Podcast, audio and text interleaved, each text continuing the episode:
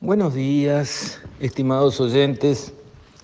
Quisiera referirme hoy a la idea de la dolarización que propone para la Argentina el candidato Milei, que fue el más votado en las últimas elecciones, dando un batacazo. He escuchado eh, toda clase de opiniones sobre Milei y sobre su idea central de dolarizar la economía. Recuerdo que hace muchísimos años, en el 73, Milton Friedman, premio Nobel de Economía, profesor de la Universidad de Chicago, en una presentación al Congreso de los Estados Unidos, había dicho, y está grabado, que a Argentina le conviene dolarizar porque su política monetaria ha sido siempre muy mala y con el dólar tendría menos ajustes porque la política monetaria de Estados Unidos es más estable, lo cual creo que es innegable, ¿verdad? Son esas cosas que eh, uno no puede negar que de lo que está hablando es de un hecho. Los hechos son bonitos, son feos, son alegres, son tristes, pero son hechos. Sobre los hechos no podemos discutir, ¿verdad? Podemos discutir si ese hecho, que es así, la política monetaria argentina ha sido un caos increíble año tras año y gobierno tras gobierno, mientras que la política monetaria de los Estados Unidos, lejos de ser perfecta, ha sido infinitamente más estable que la política monetaria argentina.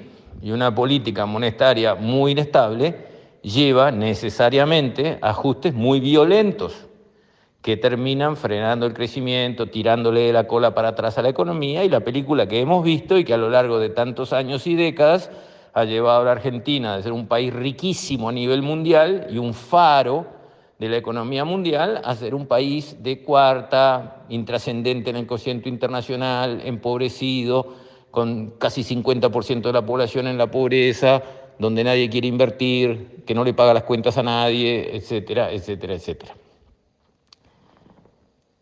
Entonces, cuando vemos la propuesta de mi ley, que he tratado de entender qué piensa de él la gente que lo conoce, y ahí escuché, digamos, un par de comentarios.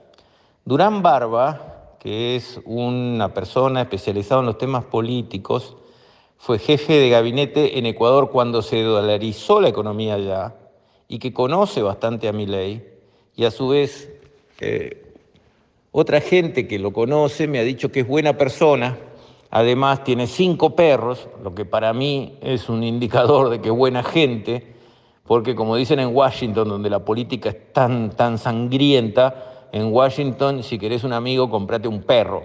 Y todos los presidentes de Estados Unidos han tenido un perro, menos Donald Trump, que ni un perro tiene de amigo. Milay tiene cinco perros, y eso habla de que es una persona que quiere los animales y que por lo tanto tiene un fondo a mi juicio, a mi gusto, de buena gente.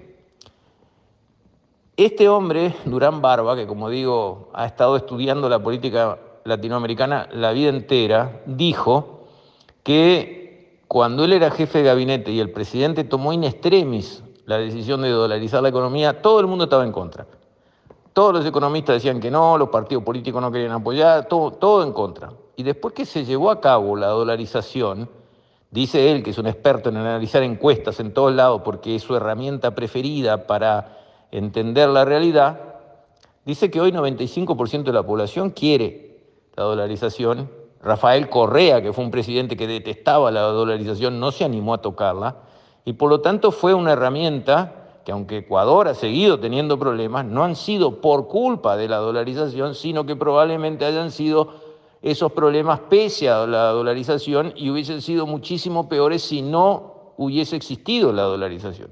Y le pregunté a un amigo que es de familia que vive en Ecuador y que tiene intereses en Ecuador y que por lo tanto conoce Ecuador en el día a día y es una persona formada, entiende de economía, ¿y cómo es tu opinión? ¿Qué es lo que pasó con la dolarización? ¿Le sirvió al Ecuador? Por supuesto, no se ve tan claramente porque no vemos la alternativa del desastre que hubiera sido sin la dolarización entonces la gente ve la dolarización y ve problemas al lado y dice, ah, mira todos los problemas que tienen y dolarizaron. ¿Y, qué problemas habrían tenido si no se hubiese dolarizado? Y él me contó que para la gente del común la dolarización fue excelente, por eso lo que decía Durán Barba, de que 95% la quiere. Él me dijo, el acomodador de coches antes de la dolarización le dabas un sucre, que era como decir, le dabas un peso uruguayo por, acomodar el auto, por cuidarte o por, por lo que fuera. Después de la dolarización le dabas un dólar, pero la cotización era 25 mil sucres por dólar. O sea, la gente que vive en el día a día le resulta muchísimo mejor recibir dólares que recibir sucres.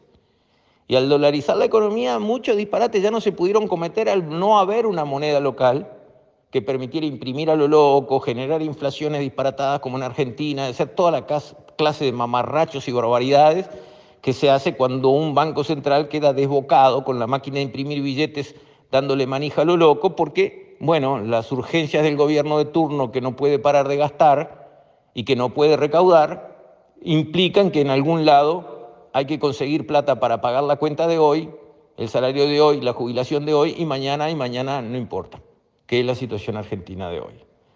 Entonces, sabiendo lo difícil que es dolarizar una economía, no es ninguna pavada, porque obviamente todo el mundo se da cuenta, para dolarizar la economía que hay que tener dólares. ¿Y qué es lo que Argentina no tiene? Dólares. Y entonces, ¿de dónde van a salir los dólares para hacer la dolarización? Buena pregunta que va al corazón del problema. Algunos, como Ocampo, el economista Ocampo, que es un jefe de economista de mi ley, un hombre, un hombre recontra, respetado, muy serio, con trayectoria internacional, ningún chepibe, ¿no? Un economista como dice, no, se va a organizar porque en realidad todos los papeles de deuda en pesos que están a nivel del gobierno y del Banco Central se podrán poner como un respaldo para una emisión este, que, recaude dólares y con eso una confusión media así, que implicaría meterle a la economía argentina otros 50 mil millones de dólares de deuda de un día para el otro para poder hacer la dolarización. Probablemente lo que esté atrás del plan de dolarizar, que no lo quieren decir para no despertar una resistencia política en un flanco que en nuestros países es difícil defender, sea que vendan IPF YPF con vaca muerta, que es bruto yacimiento de hidrocarburos, este, vale mucha plata. Y entonces, privatizando YPF, se recauden los fondos como para sostener esa transición sin endeudar a la economía argentina en otros 50 mil millones de dólares. Y la verdad que para tener una empresa estatal que termina perdiendo plata, haciendo todo al triple de costo, y etcétera, etcétera, como sabemos que pasa con muchas empresas públicas, especialmente en los países súper corruptos, bueno, la verdad es que este, usarla como un activo que pertenece a toda la sociedad para dar un salto importante que puede regularizar las cosas para siempre en Argentina, es un tema que yo comprendo que lo estén considerando. Así que esa es la situación que se está dando hoy, ese es el debate que se está dando hoy. Yo creo que Argentina va hacia la dolarización porque no le queda otro remedio. No porque lo quieran hacer, no porque les guste hacerlo, sino porque ya, como dicen los ajedrecistas, las únicas no se piensan. Eh, ya no existe el peso argentino y la verdad el Banco Central no tiene ninguna credibilidad y es muy difícil eh, corregir la situación eh, con medias tintas, con medidas parciales, con aproximaciones, digamos, gradualistas. Eso lo intentó Macri y por eso perdió. Yo creo que ahora Milei puede ganar como presidente, va a contar, le guste o no, con el apoyo del partido de Macri y con esa mayoría parlamentaria importante va a ser el tipo de cambios radicales de fondo que van siendo, digamos, la última esperanza para que Argentina empiece a recuperar eh, lo grande que fue.